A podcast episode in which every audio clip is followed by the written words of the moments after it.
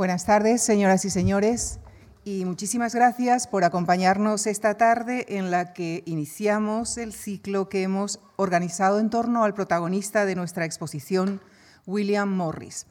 Hemos considerado que para enmarcar su figura y su obra también era indispensable hablar de los orígenes de su pensamiento, de sus maestros, del contexto de la Inglaterra en la que vivió y de las posibles influencias que haya podido ejercer sobre otros artistas. Así, el próximo martes, Ignacio Peiró analizará el tiempo de Morris en la conferencia titulada Un cruzado contra su época, William Morris en la Inglaterra victoriana. El 23, Manuel Fontán del Junco dibujará la figura y el perfil estético de nuestro protagonista en la conferencia titulada William Morris, Belleza y Justicia. Y en la clausura, Guillermo de Osma analizará el paralelismo con otro artista, Mariano Fortuny. Y esta tarde, en la sesión inaugural, el profesor José Francisco Ibars, a quien agradezco que haya aceptado nuevamente nuestra invitación, nos llevará hasta la figura de John Ruskin, cuyas ideas marcarían notablemente el pensamiento y la obra de William Morris. José Francisco Ibars es crítico e historiador del arte. Ha sido profesor de la Universidad de Valencia, director de la revista Calias y director del IBAN, el Instituto Valenciano de Arte Moderno, del que actualmente es director honorario. Ha comisariado importantes exposiciones, es colaborador habitual del periódico La Vanguardia y autor de más de una docena de libros. Algunos de sus títulos más recientes son Buenas Maneras, Arte y Artistas del siglo XX, El siglo del collage, La ardilla de Braque y Virutas de color, Notas para leer el arte. Les dejo con el profesor José Francisco Ibars en la conferencia que ha titulado La sombra alargada de John Ruskin. Muchísimas gracias.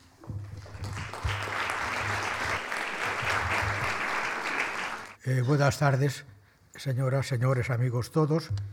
Agradecer de entrada a los organizadores de este ciclo y a la Fundación la pertinaz deferencia con la que me invitan. Eh, eh, es difícil encontrar instituciones acogedoras, agradables, amables en la atención que además atiendan estos temas pretéritos, ¿verdad? Eh, que son los que me, me, suelen interesar. Por lo tanto, uno eh, celebra que todavía, todavía le requieran para hablar de lo que le interesa. Eh, muy amables de verdad a unos y a otros. Y yo pienso que la figura de Raskin, de Raskin, personaje extrañísimo, un belguomo, ya lo ven ahí con ese aire tan distinguido y tan distante, y era, era de cuidado bueno, pues este, este, este, este señor fue un personaje, eh, tengo problemas yo con las gafas, eh, problemas muy... Eh, personaje huidizo, iba a decir yo, de quien dijo Menéndez Pelayo que era el gran agitador estético de su tiempo. Un catedrático de estética a quien yo aprecio mucho, carca conspicuo, pero hombre brillante, Sánchez de Muniain, me decía, para cualquier tema estético, español o extranjero, así, el vademecum es la historia de las ideas estéticas de don Marcelino. Hombre, llamar Vademecum a cinco volúmenes de 700 páginas no deja de ser un tropo. Pero, en fin, eh, lo cierto es que yo siempre que me he visto en situaciones como la presente, de tener que hablar de escetas más o menos ignotos, he recurrido a don Marcelino. Y debo decir que en este caso, las cuatro páginas que dedica en el volumen 4, página 431 de adelante, de las ideas estéticas, como diría don Damas Alonso, son diamantinos. ¿eh? Por lo tanto, quepa este homenaje a don Marcelino y vamos a entrar en el tema. El tema es, es, es eh, frondoso, diríamos. Y entonces he pensado que una manera eh, razonada de entrar en Ruskin sería hacer una pequeña semblanza, dos, dos eh, páginas que he redactado, que presentan un perfil un perfil generalizado de Ruskin. Y después señalaríamos tres o cuatro eh, pontiformi, eh, referencias esenciales para comprender un poco esa huidiza eh, personalidad. Bueno, Ruskin fue el apasionado animador intelectual del siglo victoriano, como acabo de decir, como acabo de decir, y apuntaba don Marcelino. Su figura alargada, medía 1,90, protagonizó el debate cultural británico en una época que se creía eterna. Y casi lo fue, porque llenar un siglo en aquella época de monarquía cosmopolita y además colonial, imperio colonial para más Henry, no era tarea eh, fácil, diríamos tarea británica, ¿verdad? En una época que se creía eterna, pero por encima de todo facilitó a sus contemporáneos la comprensión del enigma de la belleza. El enigma de la belleza concretando de las obras de arte mejor. Eh, en una creativa dimensión doble, artística, y esto es importante, y a la vez moral. Una actitud y una manera de ver interventiva y exigente. Fue además Ruskin un combativo defensor de los ideales humanistas enunciados, más que anunciados por la cultura griega clásica. Con la distancia, ¿verdad? Todos leían a Grecia a través de Roma y leían a Grecia y a Roma ficticiamente sobre los clásicos, pero eh, verificadamente sobre Winkelmann, que fue el gran hermeneuta, el gran introductor de la cultura helénica y helenística en Occidente. Llevó su empeño a pensar la mitología la mitología clásica, en el ámbito racional de la civilización urbana, lo que en su época, señores, era una proeza. Las belicosas ciudades-estado del mundo antiguo, que consideraba una frontera alerta y avanzada en la transición social de la realidad histórica. Eran hitos referenciales culturales, el núcleo urbano como realidad civilizatoria.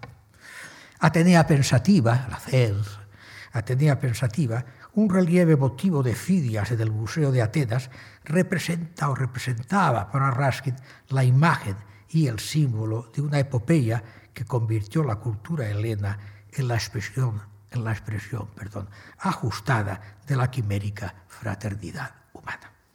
Una figura perpleja, la de Atenea, vestida con elegante túnica estriada, ceñida, distante, espléndida, con aquella, aquellos ropajes ¿verdad? estriados, en la que se hace palpable la duda metódica, la perplejidad ¿eh? que vivifica el legado griego.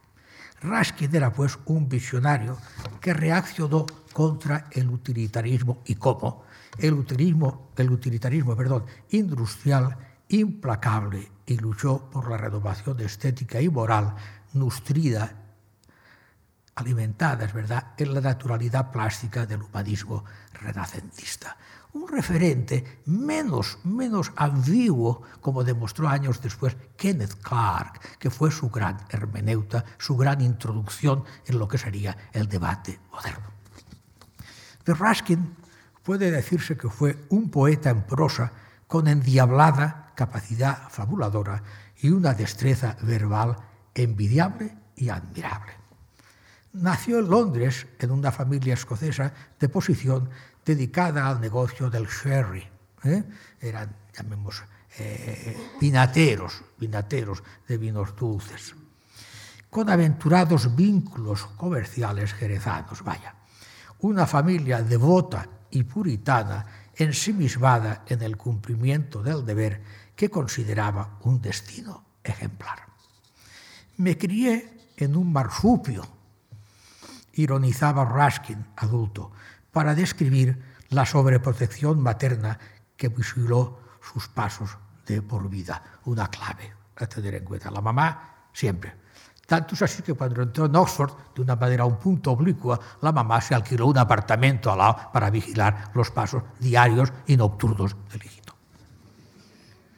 Educado en la disciplina cosmopolita del todo, visitaba anualmente con los suyos Francia, Suiza e Italia, y fuera de los confines nativos cabe situar sus primeras ensoñaciones líricas, Chantilly, Roma, Venecia y Pisa.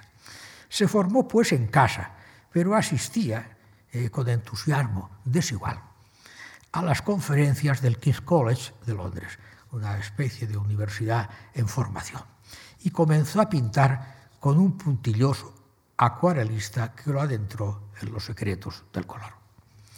En 1838 ingresó en Oxford como eh, private gentleman, como caballero privado, privilegios del dinero, y descubrió el dibujo y la arquitectura gótica junto eh, con un tórrido y enigmático amorío, no me atrevo a más, relación epistolar verificable, con Adele Domecq, Domecq de los Domecq jerezanos, una caprichosa anglo-andaluza que abrió un periodo de euforia y depresión que la generada cortó harta y dejó en, en Ruskin una misoginia punzante de la que jamás se libró. Y después veremos algún detalle eh, sobre el tema. En el college cursó mineralogía y geología, sea, no cursó clásicas, ni FERS, ni ninguno de los grados habituales de la, de la élite del momento. Y fue siempre un dotado naturalista de campo. Aquí en la exposición mismo hay unos apuntes venecianos de detalle, ese dibujo pormenorizado, un poco distante y quizá, quizá un puntín seco. Pero salió de Oxford sin título, enfermó de tuberculosis y escapó a Italia, orientándose, beneficios del capital, orientando 200.000 libras heredó. ¿eh? que para ser un hombre sobrio y discreto, ¿verdad? Era un capital brutal en la época, o sea que eh, siempre vivió con la buena compañía, ¿verdad? Con una buena compañía, de la pecunia de los clásicos, ¿no? Eh, se orientó, repito, al salir de, de, Oxford con medio brillo, hacia el arte y el, montañismo, perdón, en el que entrevió la realidad orgánica y fascinante de la naturaleza los apuntes y las notas sobre el haz y el en vez de las hojas son goetianos, lo digo después. Pero la impresión devoradora de la pintura de Turner, 1835, supusieron un vuelco en la sensibilidad de Ruskin, que se sumergió en el desafío de escribir Modern Painters, eh, los pintores modernos, cinco volúmenes en cuarto, encuadernados en piel burdeos, escrupulosamente numerados, y la deriva narrativa que definió su original estética. ¿eh? Una escuela de la mirada, hecha por un franco tirador. Florencia, Pisa, Luca, Frangélico y Tintoretto. El esplendor temprano renacentista y el gótico tardío conducen, abocan en dos libros cardinales. Las piedras de Venecia y las siete lámparas de la arquitectura tal vez un manifiesto moral, y lo digo con rentintil, eh, puesto que para Ruskin el arte visualiza la historia en el tiempo y hay que ver en el arte las contradicciones del arte en el tiempo. ¿Qué argumenta el manifiesto los estudiados y prolijos capítulos de los pintores modernos que hicieron de, de Ruskin perdón, el maestro del gusto británico radical?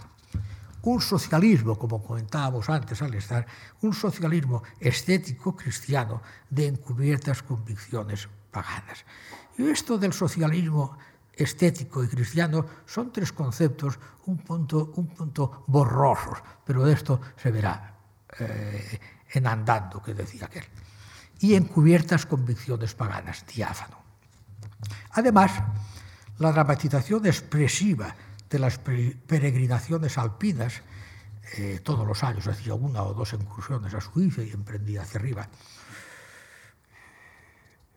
Alpina, peregrinación alpina, dio vida al inquieto indagador de voluntad y exigencia goetianas, es cierto. Basta con detenerse en los dibujos y herbarios de juventud. Solo Goethe eh, es una figura de parangón, eh, no con aquel olimpismo goetheano, ¿verdad? Eh, que pensaba que el mundo le debía un tributo por haber nacido. Ruskin era más humilde, como buen pragmático anglosajón. La intuición artística que destilan los trabajos estéticos de Ruskin nos habla del empeño, del empeño del programa. Una introducción descriptiva, traigo aquí un libro que ahora después comentaré, las lecturas de arte, ahora verán. perdón, la intuición artística que destilan los trabajos estéticos nos habla del empeño del programa, una introducción descriptiva e histórica seguida de un sistema complejo de la percepción sensible que que concluyen perdón, las lecturas sobre arte. Resultado palpable del compromiso en Oxford como primer e imprevisible Slade Professor, que hizo época además y forjó y educó una generación de incondicionales prerrafaelitas, entre los que sobresalen Rossetti y William Morris. Es curioso que entró en Oxford oblicuo modo y entró en el profesorado todavía más oblicuamente. Eh, fue un profesor suavizón, ¿no? Y le permitieron titularse fellow. No estaba todo eso muy claro para que él de alguna manera pudiera publicar los libros, y aquí verán eh, un ejemplo, titulándose Fellow del colegio correspondiente. O sea, que en definitiva un cierto proud, un cierto orgullo académico eh, mantuvo sigilosamente toda la vida. Las ideas subversivas que desarrolló Porris de Arts and Crafts, artes y oficios, constituyen todavía una llamada a la formación integral del artesano artista que domina la destreza del oficio y posee una depurada inteligencia formal. Muy pronto tales objetivos tomaron la entonación reivindicativa, hablaba don Marcelino, de un movimiento social colectivo como respuesta a la atención de una industrialización rampante, degradatoria y especulativa de las raíces agrarias y comunales de la cultura insular la Arcadia, Fritz, que ha impregnado toda la lírica en la épica y toda la literatura pastoril del siglo eh, glorioso británico. Morris, diríamos, hizo de Ruskin un eficaz reformador social, como testifica la impecable exposición que podemos o hemos recorrido aquí y que traigo unos pequeños detalles para eh, no entrar con los comentarios y demás, háganlos cada cual eh, según su Minerva, pero que serían excesivamente prolijos. Morris hizo de Ruskin un reformador, evidentemente, y eh, pienso que su obra debe entenderse con esta, esta carácter brifonde una reflexión severa y pormenorizada, eh, pregnante de la dimensión estética que subyace en la obra de arte concreta y por otro lado una serie de iniciativas, de proyectos públicos que lo llevaron a idear, proponer y financiar una suerte de comunismo romántico de veladas raíces marcianas que fracasó enseguida. Raskin no sabía alemán. Eh, la realidad de antes y de ahora.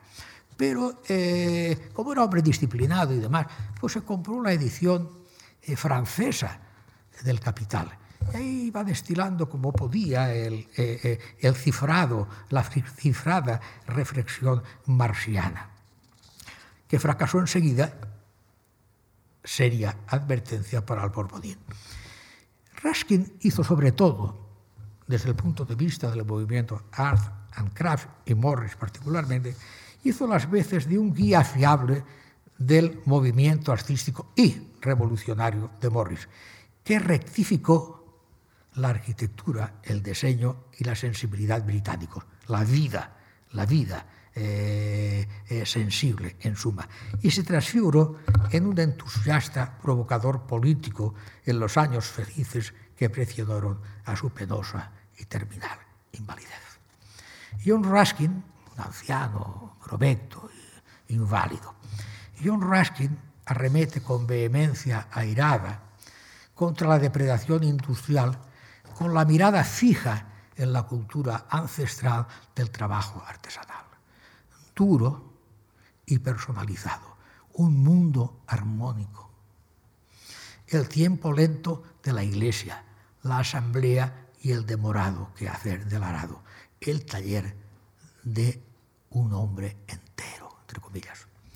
Fue Kenneth Clark, después Lord Clark, personaje decisivo en la cultura visual moderna británica, y recuerdo una brillante conferencia de la National Gallery años 1000, eh, quien rehabilitó a Ruskin en los años 60 del siglo XIX, cuando su figura resultaba suavemente anacrónica en aquellos días de fronda. Hablamos de las vísperas del 68 francés. Las nebulosas decisiones de Raskin, la elaborada geometría de su discurso hablado, con nadas casuales divagaciones y el tono evangélico, las expresiones de Kenneth Clark, de las conclusiones quizá resulten premiosos para el lector actual, pero nos transmiten el entusiasmo cómplice que garantizan sus ensayos. La reina del aire, entre ellos Sésamo y Lirios, eh, describe, la reina del aire, que es Atenea, en los mundos deslumbrantes del arte heleno, con contagiosa frescura y nitidez. Pienso que con estas eh, notas queda, eh, cuando menos, apuntada la eh, suficiente nitidez, la personalidad, como he calificado, huidiza de Ruskin. Y nos permite entrar en algunos momentos decisivos y sobre todo desde aquí fundamentales con vistas a la, exposición que acaban de ver y que tan magníficamente se nos ofrece. Los grandes intérpretes, Raskin se sitúa en una generación de, de sensibilizadores ¿verdad? de la percepción artística, que actúa fuertemente contra el formalismo, un punto mecánico de Berenson, lo que llamaban los anticuarios convertidos en conocedores, ¿verdad? Y es curioso porque estos maestros que de Inglaterra tienen mucha fuerza no han tenido gran difusión, pero eran, eran decisivos para eh, lo que después eran los hitos fundamentales de la, de la, de la, estética anglosajona. Pater Peter, eh, y toda una generación de, de, de oxionianos, eh, profesores o simplemente críticos de arte, que llega hasta Roger Fry y, y Clive Bell y el entorno de la estética interventiva nutrida en el Art and Craft que se llamó Grupo de Bloomsbury y que más cercano a nosotros eh, se percibe todavía, todavía hoy. Eh, hay algunos puntos decisivos en la evolución de el Ruskin del momento. En 1845 empieza a escribir los pintores modernos, que quiere ser un prontuario, ¿verdad?, de una estética sensible más bien que historiográfica. Es decir, no habla tanto de escuelas, tendencias y talleres, sino más bien del, del, del, aire, ¿verdad?, del aire, de la atmósfera, ¿verdad?, que de alguna manera destilaría la obra de arte eh, como tal sobre un museo o sobre una pared. Estos libros, con brutal éxito, tengo aquí lectura sobre arte. Es curioso, es del día 2 de febrero del 2, que es una fecha para mí entrañable por motivos que no hacen al caso. Pero está el librito con el ex libris, obviamente blasonado, de su primer propietario, que además eh, colaboró con unos arbolitos que puso por aquí y aún están. Pero es curioso porque el libro son las conferencias en Oxford, digamos, un punto indigestas. Bueno, pues estas conferencias en Oxford tuvieron un éxito brutal y fueron eh, pronunciadas en 1800, en el, Hillary Term, en 1870. Y eh, aparece John Ruskin, doctor en letras, también otra, eh, otro enigma, honorario, estudiante honorario del Christ Church y fellow honorario del Corpus Christi College de Oxford. Se puso esto y con eso eh, su ego académico quedó satisfecho. Pero bajo hay una nota intrigante y, convulsiva con los criterios de hoy. 14.000 ejemplares se hicieron de esta edición, que para la época es una brutalidad. Añadiré como contrapunto una malicia, una malicia de Kenneth Clark. Digo, sí, pero todos los ejemplares de Ruskin en las librerías de viejo estaban intonsos. Claro, estaban sin abrir. Claro, es una experiencia, ¿verdad?, un poco atrevida, pero eh, de alguna manera indica que el personaje fue sobre todo un personaje que guió los gustos más que un orientador sobre la propia prosa. La prosa era difícil e impregnada de ese contenido moral que la hacía en ocasiones un punto es digesta, pero que sin embargo, y en las piedras de Venecia hay, hay momentos, capítulos, siento no poderlo, eh, momentos esenciales.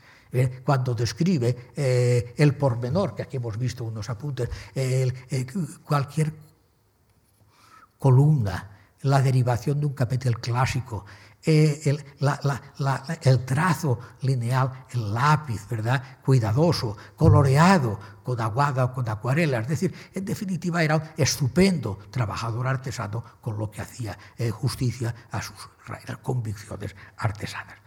El primer momento sería eh, los pintores modernos. Los cinco volúmenes, 500 páginas, fueron un un estudio, un proyecto que cambió la manera de hablar sobre arte en el mundo anglosajón y que abrió las formas de Roger Fry ya en la generación de Virginia Woolf.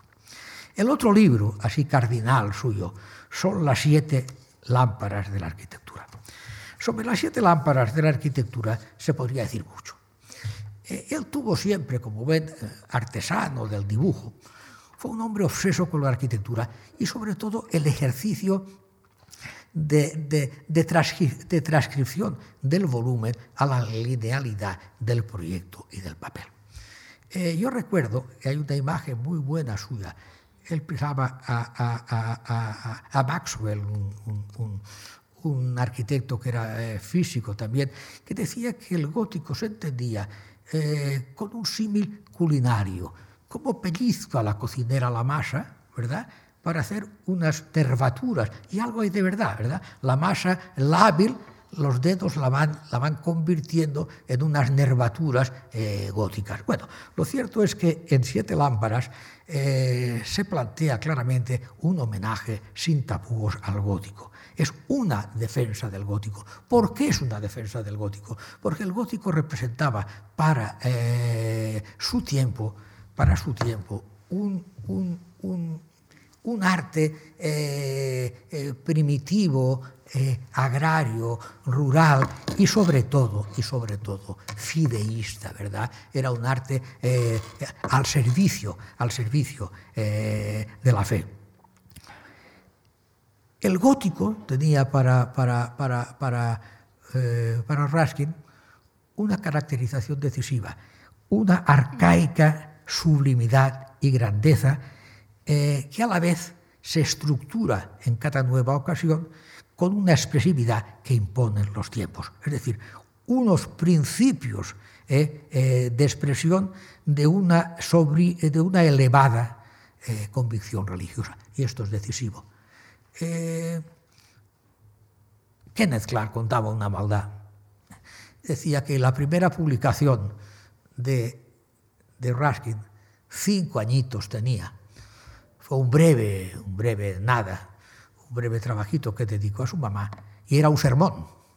Es curioso que él decía una premonición, una premonición porque él tenía una tendencia natural de eh, ocupar el púlpito, ¿verdad? Era muy, muy, muy retórico, pero una retórica contagiosa. Y esa fue, era, fue la, la, la, la, convicción que le dio eh, Fortuna Crítica, con un añadido. Y eso lo he leído ahora, de recién. En las lecturas estas sobre arte, que él repasaba y repasaba y repasaba, y cada edición aparecía enriquecida, hay 18 ediciones de los volúmenes, 39 de obras completas, ¿eh? 39, que hay mucha, mucha letra.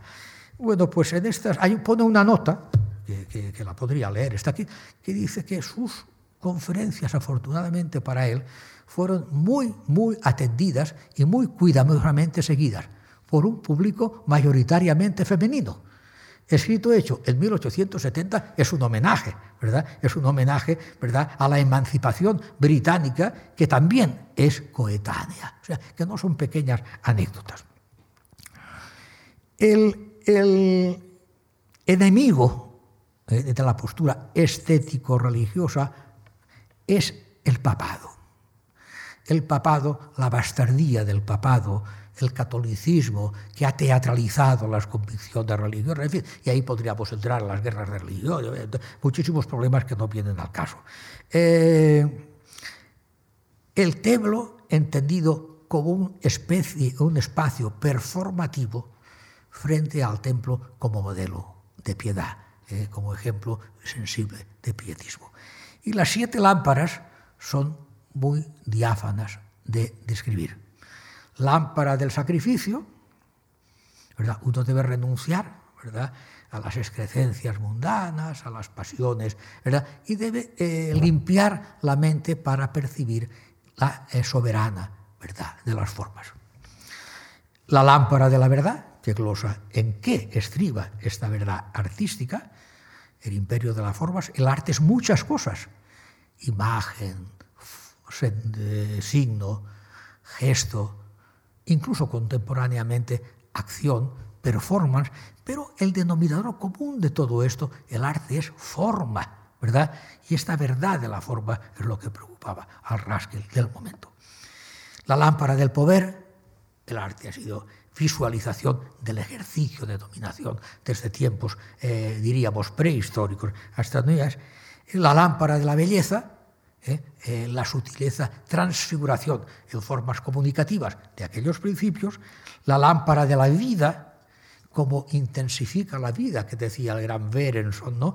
La verdad del arte es su capacidad para intensificar la vida, intensificar la vida, conmover. La lámpara de la memoria, ¿eh? sin memoria eh, no hay historia, ¿verdad? Eh, los que nos precedieron nos dejan el testimonio de su tiempo. Interpretar el testimonio de su tiempo es la verdad, ¿verdad?, a la que estamos obligados los sucesores y posteri. La lámpara de la obediencia.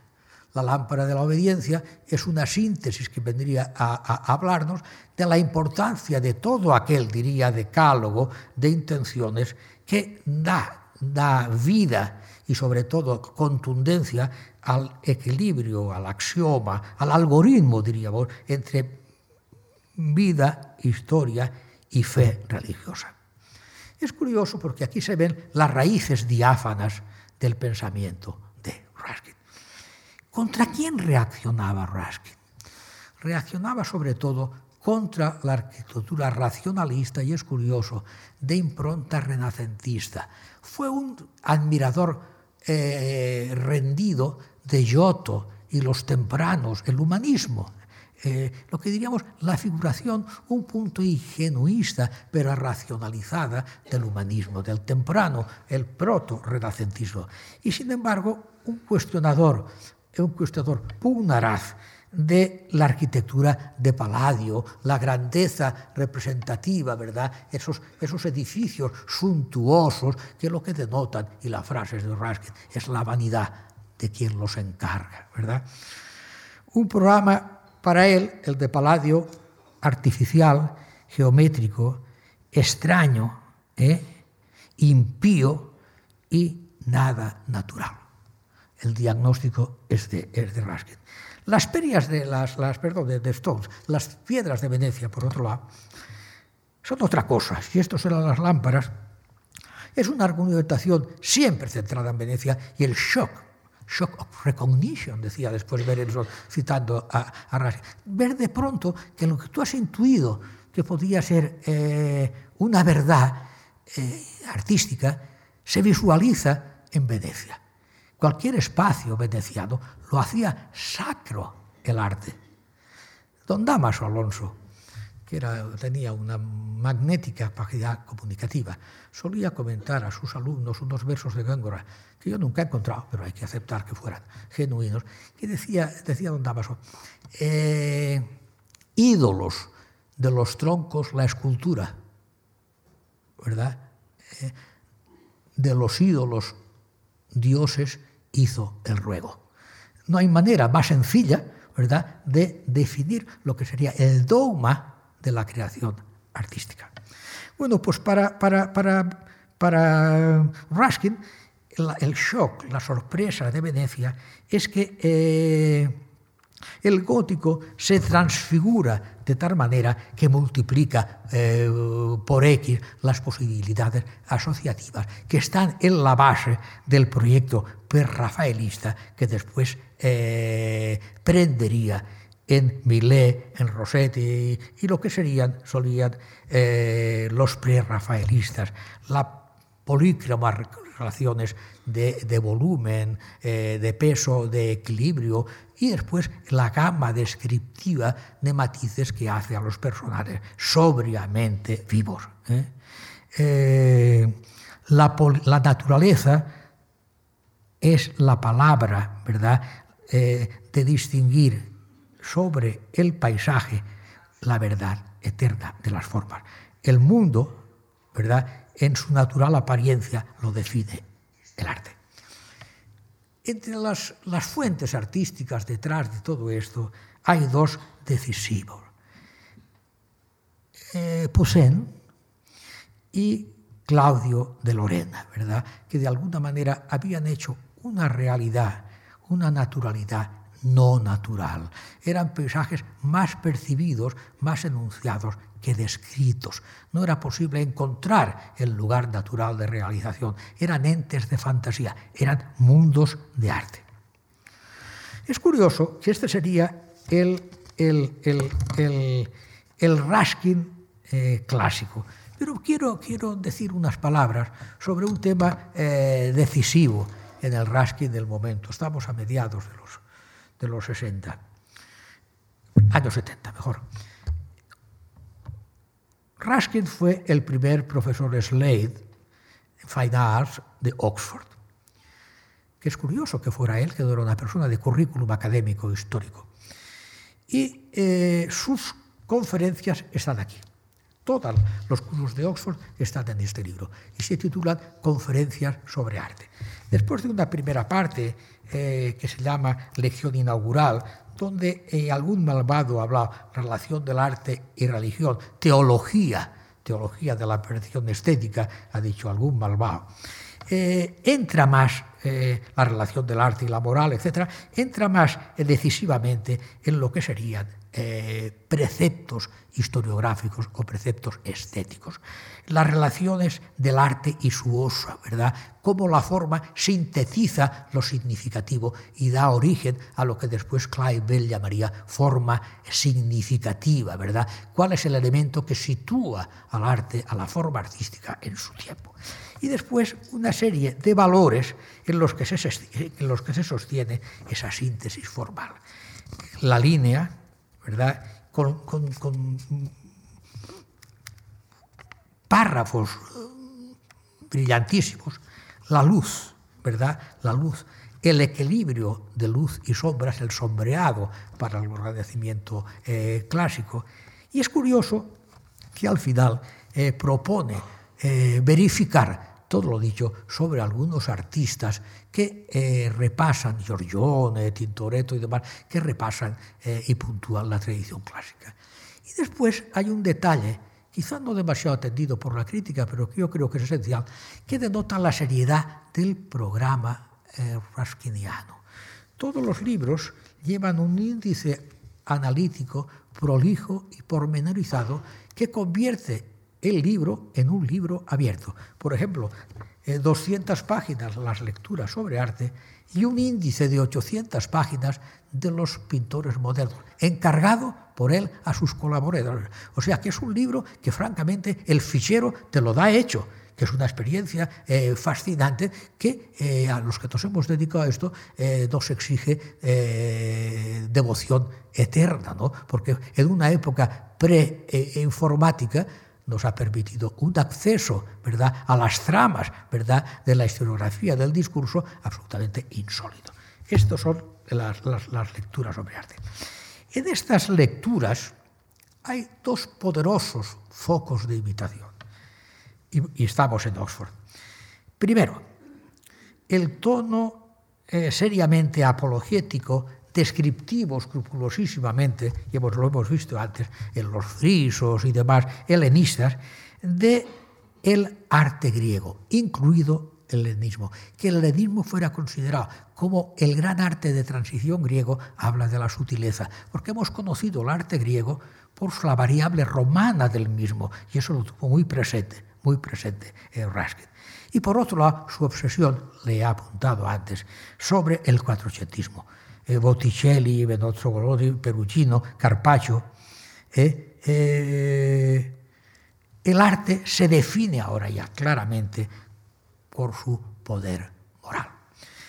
Entramos en el, en el, en el, en el momento de, de, de, de Oxford y eh, vemos que una de las relaciones, de eh, influencias más decisivas fue ese grupo de alumnos tempranos, colaboradores más bien, eh, compañeros, se solía decir, eh, que formaron después la estética y la práctica prerrafaelista, sobre todo con Morris, porque Morris tuvo una prestancia eh, social incendiaria.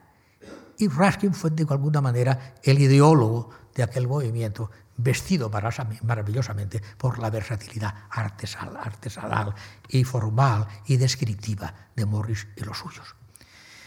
Eh, Ruskin fue el maestro. Hay un texto de 1894 titulado, curiosamente, porque a partir de esta época de Oxford escribió sobre todo y se convirtió esencialmente en un reformador social poderoso, poderoso con, con dengue apologético. ¿Cómo me hice socialista?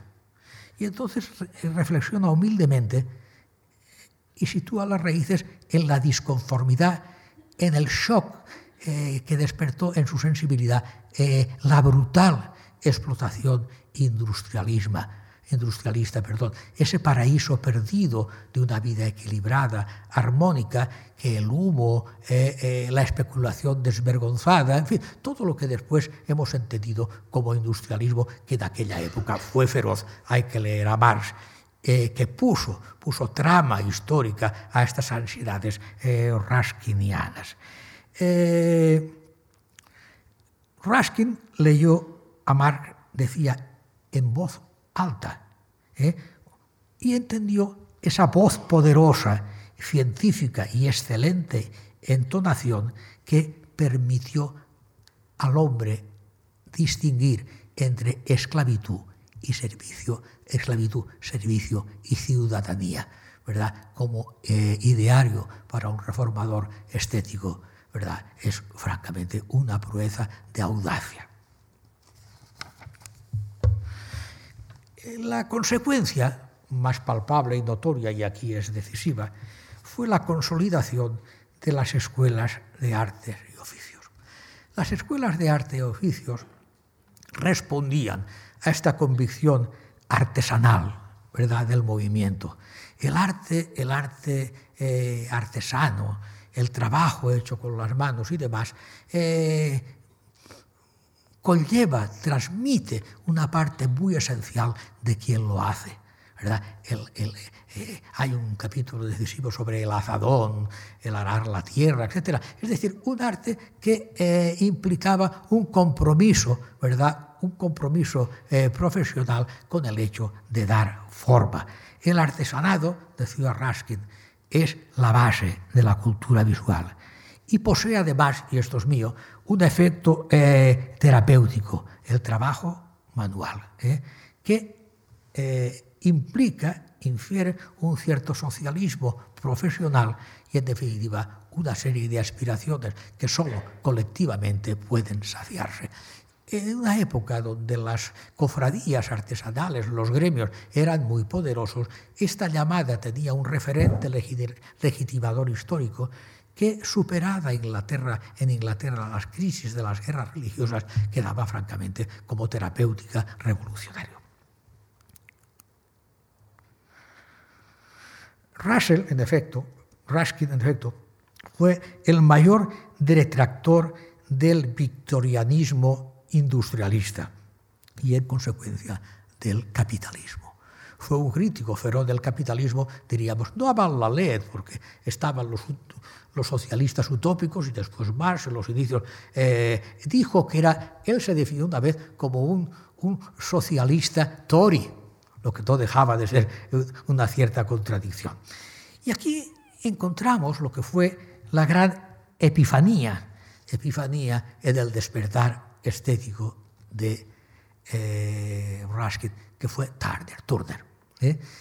Tarder era un personaje de alivio también, ¿verdad? Personaje extraño, huraño, difícil, eh, obsesionado con sus cosas, insociable eh, de natural, hijo de un barbero, en una había criado precariamente, sin embargo, con un concepto de sí mismo absolutamente eh, desmesurado o mesurado por el nivel de grandeza que a sí mismo se exigía que fracasó siempre porque no tuvo otra obsesión que triunfar en la academia. Y en la academia era imposible que triunfara porque un arte hecho de sensibilidad, de shock formal, no podía compaginarse con aquel arte pues, minucioso, pormenorizado del retrato, legitimador, alto burgués o con toda la parafernalia eh, clasicista eh, de corte pues, fantasioso o si se quiere, o si se quiere eh, metafórico del clasicismo. ¿verdad?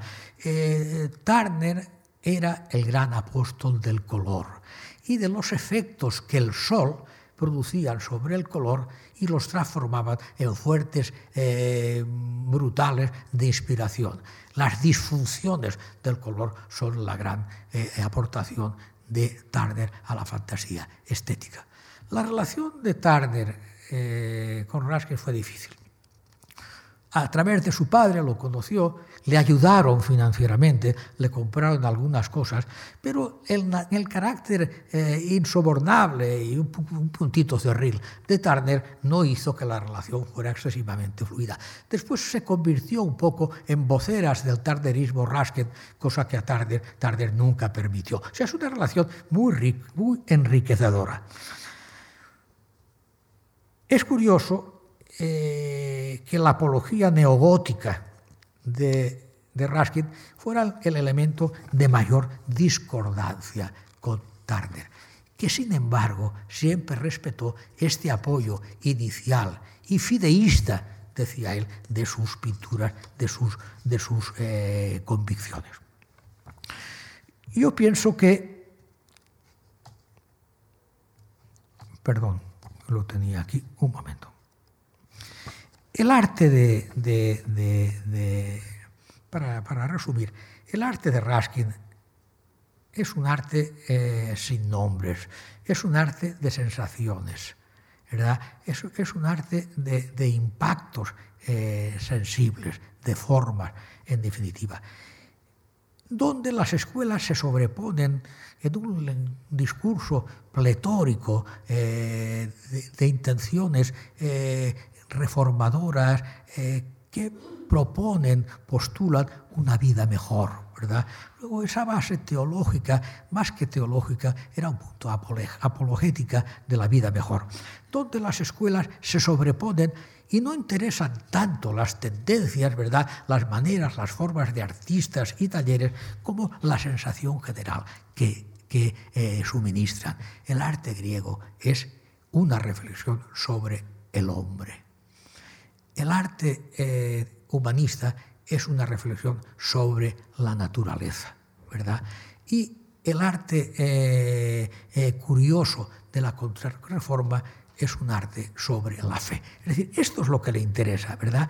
Él piensa en que el colorido del humanismo es un colorido bíblico, porque no responde a ninguna pretenciosidad uh, decorativa, está haciendo vivir unas escenas que el Evangelio le dan absoluta veracidad y absoluta dinámica comunicativa. Cada luz tiene su sombra, decía Raskin, y cada sombra su luz.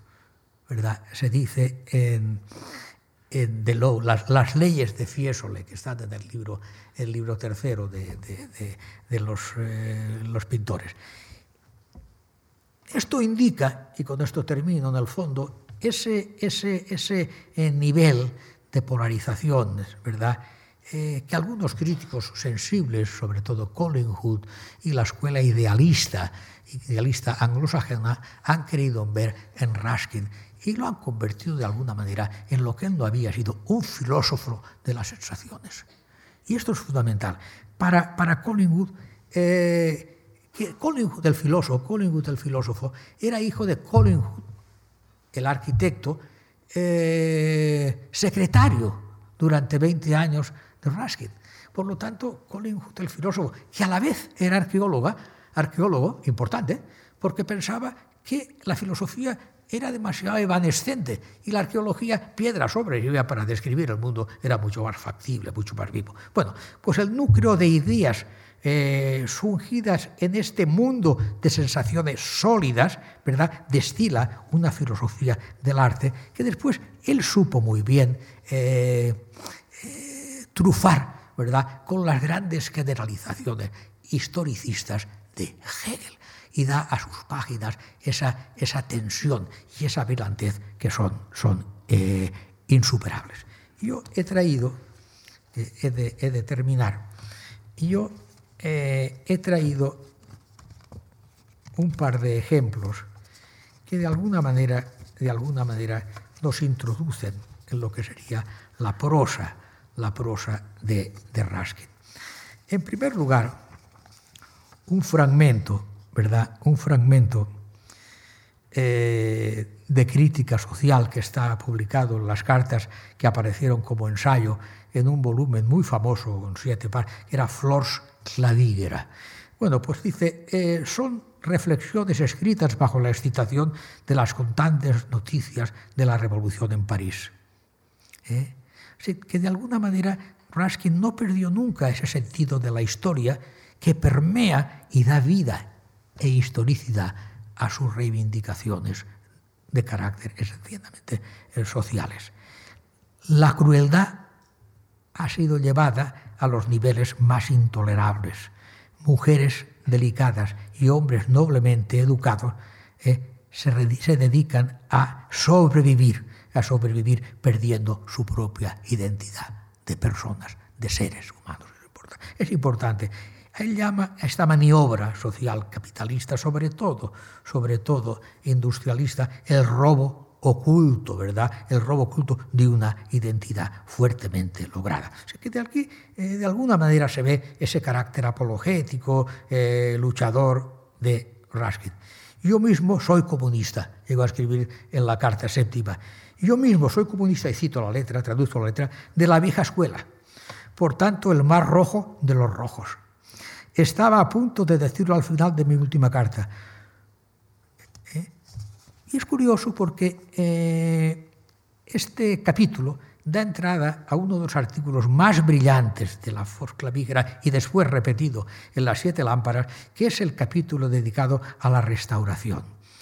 Y habla de las responsabilidades del hombre como, como eh, partícipe y sostenedor de la herencia cultural eh, civilizatoria el restaurador tiene una tremenda responsabilidad, porque el que restaura, y la frase suya brillantísima, interpreta, es decir, manipula, y no está autorizado a manipular el arte. El arte tiene su entidad, y lo que uno debe hacer es preservar aquello, no intervenir con criterios más o menos circunstanciales. No es una, eh, no es una cuestión, escribe, en el capítulo Restauración de las Siete Lámparas. No es una cuestión de convivencia o sentimiento que debamos preservar o no los edificios de tiempos pasados. No tenemos ningún derecho en absoluto a tocarlos, sencillamente porque no son nuestros. Pertenecen en parte a aquellos que los construyeron y en parte a las generaciones humanas que vendrán detrás de nosotros. Por lo tanto, para nosotros eh, la, la exigencia de preservación es definitiva. Visto esto hoy, donde todo se, se manipula, magnifica, enaltece o, o de no está en función eh, de los intereses del momento, pues eh, no deja de ser, no deja de ser. Podría leer las 14, eh, hay mil referencias, hablando de los dibujos de Botticelli, por ejemplo, distinguía entre, entre diseño visual, que debe ser siempre regido por una línea simple, y para líneas simples las del humanismo, es decir, hay muchas... La callada importancia de Botticelli, eh, de toda la prosa pastoril. Es decir, el mundo de Raskin eh, es un arte de éxtasis, ¿verdad? Por ejemplo, cuando describe la coronación de la Virgen, es un, personaje eh, muy consciente de su incidencia, ¿verdad? Su audiencia y el sentido eléctrico, eléctrico, la expresión es de Kenneth Clark, ¿verdad? De su prosa. Peros que tuvo sus peros también, y para esto eh, Kenneth Clark fue perfecto. Pues quizá, una cierta ligereza expositiva que le llevó eh, a no redactar jamás, no corregir jamás sus textos y quedaban como una eh, fresca y primera visión que a veces, que a veces pues, eh, hacía difícil la intelección absoluta, pero sus trabajos ahí están y la viveza de ellos nos garantiza la experiencia que pretenden, que pretenden despertarnos. Termino con una recomendación que busquen, hay dos ediciones modernas, ahora están reeditando los ensayos. Eh, quiere decir que los tiempos cambian y que de alguna manera el sentido este pionero, eh, visionario de Ruskin no ha perecido en absoluto. Cualquiera de las ediciones de las piedras de Venecia son legibles y algunas maravillosamente eh, presentadas y traducidas. Y por otro lado, he encontrado ahora ya a, la vista de esta, conferencia, he encontrado un libro de los años 60 que yo ignoraba, que es una, del aire que tiene, es un libro de cuentos para niños, es una narración infantil y se titula El rey del río de oro. El libro tuvo una incidencia brutal porque muy sencillamente consiguió comunicar leyendas trascendentes de antiguas raíces, eh, llamemos eh, medievales, a los ojos de un niño del siglo XIX. Historias llamaríamos eh, con moraleja. Y es curioso porque, fíjense lo que son los tiempos. Este libro debía ser baratísimo por el aire que tiene, pero me sorprende que el libro es 1930 y algo, 40 y algo, el libro añada una cronología. Pero la cronología, y es un dato relevante, no eh, comenta e incluye los momentos de la evolución personal de Ruskin, sino los adelantos científicos, descubrimientos e inventos que tuvieron lugar durante la época en que vivió John entonces, claro, le da una, una, panoplia ¿verdad? De, referentes, de indicios y demás que van muy por encima del filósofo, incluso del provocador. Eh, visualiza ¿verdad? y nutre la experiencia, la experiencia narrativa de Raskin. Y por si había poco, y aquí eh, a veces no nos damos cuenta de las cosas que se han perdido, eh, añaden, y esto es, a mí me dejó impresionado, un glosario un glosario para que el, chico que está leyendo el libro se pueda impregnar del significado concreto y específico de lo que está leyendo. Un modelo de apropiación moderna de un clásico a mi manera de ver. Y termino con una, con una, perdón, termino con un homenaje, con un homenaje a, a Raskin, hecho por quien mejor lo podía hacer, y doy con ello un final rápido pero feliz eh, a esta exposición. El perfil es de Proust, Marcel Proust. Proust fue eh, lector voraz y con su mamá, con su mamá, traductor de Ruskin. ¿eh? Y ahí están las piedras de Venecia.